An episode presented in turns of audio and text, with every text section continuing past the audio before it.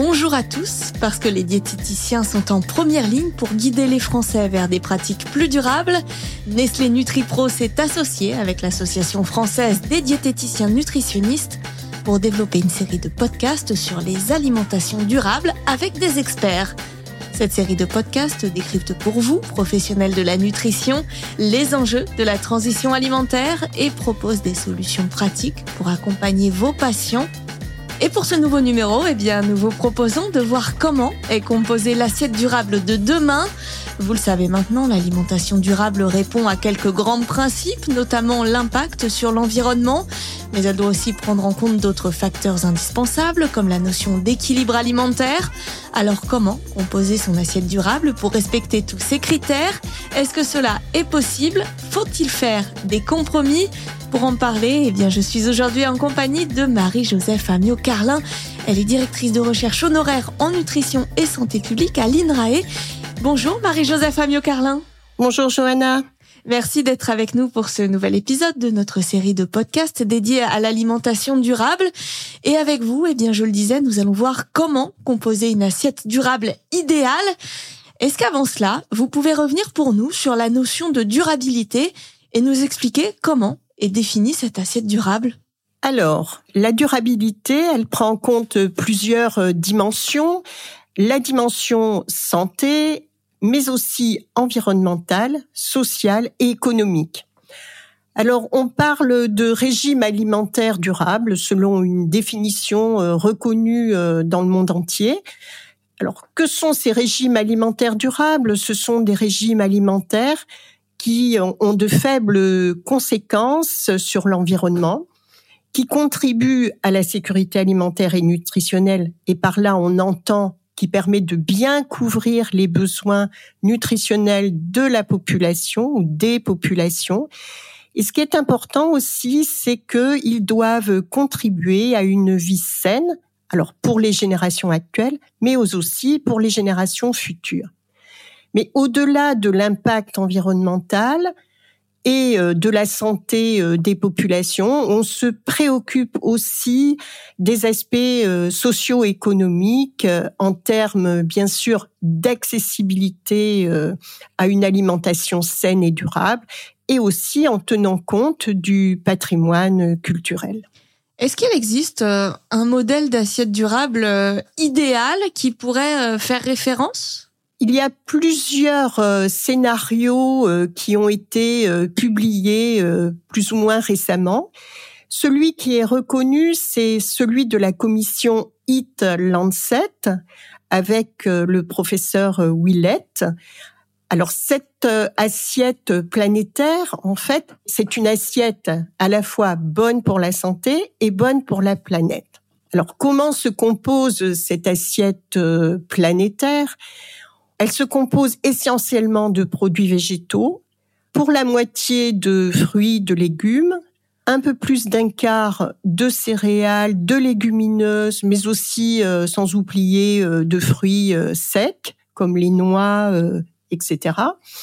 Et puis, le reste de produits animaux. Alors, dans les produits animaux, on a bien sûr la viande, les œufs, le poisson, et aussi les produits laitiers en diversifiant aussi ces produits euh, animaux. Est-ce que euh, cette assiette durable, qui, vous l'avez dit, compte euh, moins d'aliments hein, d'origine animale, peut poser des risques sur le plan de l'équilibre nutritionnel, notamment des risques peut-être de carence ou de déficience? Cette assiette planétaire, elle a été revue récemment parce que effectivement, on s'est aperçu que il y avait un problème de couverture de certains micronutriments parmi lesquels on va trouver la vitamine B12. Alors, la vitamine B12, si on enlève les produits animaux, effectivement, il faudra se complémenter. La vitamine D aussi, qui est un problème, mais le repère euh, nutritionnel qui a été revu à la hausse est difficile à atteindre en termes d'apport, donc euh, une complémentation semble nécessaire.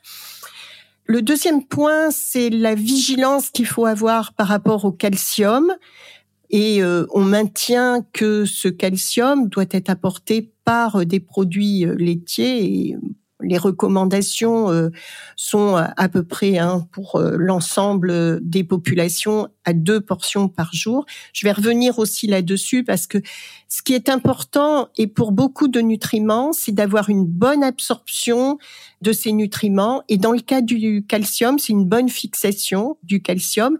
Le régime végétal permet d'avoir une meilleure fixation du calcium et bien sûr, euh, ce qui est très connu, hein, c'est aussi la vitamine D qui permet d'avoir cette euh, fixation du calcium. Ce qui est intéressant dans les produits euh, laitiers, c'est qu'il y a aussi d'autres substances qui sont intéressantes et qui sont des substances qui sont bioactives avec des effets bénéfiques sur la santé. Après, je vais revenir sur un cas qui est un peu difficile hein, euh, pour l'ensemble des régimes et dans la durabilité, euh, cela pose un problème. Ce sont les oméga 3 parce que pour bien couvrir ces nutriments, on va avoir recours essentiellement aux poissons. Et bien sûr, le poisson et la pêche posent un problème actuel de durabilité. Donc, on va plutôt recommander de bonnes huiles végétales euh, comme le colza pour apporter euh, ces oméga 3 et avoir un bon rapport oméga 6 oméga 3. Alors quand on végétalise son alimentation, une problématique aussi, c'est le fer, notamment pour les femmes. Le risque d'anémie peut se poser dans une végétalisation de l'alimentation. Alors, bien sûr, la réduction de viande rouge. Quand on parle de viande rouge, ce sont toutes les viandes sauf la volaille et le lapin. Donc euh, cette viande rouge, si on la réduit, on va réduire l'apport du fer héminique, qui est ce fer héminique est mieux absorbé que celui des produits végétaux. Le deuxième point qui est important, c'est quand on augmente la part des produits végétaux, les céréales complètes et les légumineuses qui sont préconisées dans cette assiette durable, eh bien, on va augmenter l'apport de substances dites antinutritionnelles. Parmi ces substances antinutritionnelles, on connaît essentiellement l'acide phytique, euh, mais il y en a euh, d'autres substances dites antinutritionnelles. Alors pourquoi ces substances sont compliquées dans notre alimentation Si on végétalise cette alimentation, c'est parce que elles vont contrecarrer en fait l'absorption du fer. Mais heureusement, on a des techniques euh, culinaires telles par exemple le trempage des légumineuses, voire la cuisson, qui vont en partie éliminer ces substances euh, dites antinutritionnelles et qui vont améliorer l'absorption du fer. Et puis cette absorption du fer dans une alimentation équilibrée aussi peut être euh, améliorée par la présence d'autres substances comme par exemple la vitamine C dont on sait qu'elle a un effet positif hein, sur euh, l'amélioration de l'absorption du fer. Alors, quand on a révisé euh, l'assiette euh, Hit euh, Lancet, hein, donc il y a une publication qui est parue cette année, eh bien en fait, l'assiette réintègre des produits végétaux raffinés pour éliminer justement ces produits et ces substances antinutritionnelles que l'on trouve dans les céréales complètes. Et puis on diminue un petit peu l'apport aussi des légumineuses euh, qui contiennent aussi des substances nutritionnelles et on réintègre un peu plus de produits animaux. On vient de voir qu'il peut y avoir quelques freins hein, dans l'adoption de cette assiette durable au quotidien.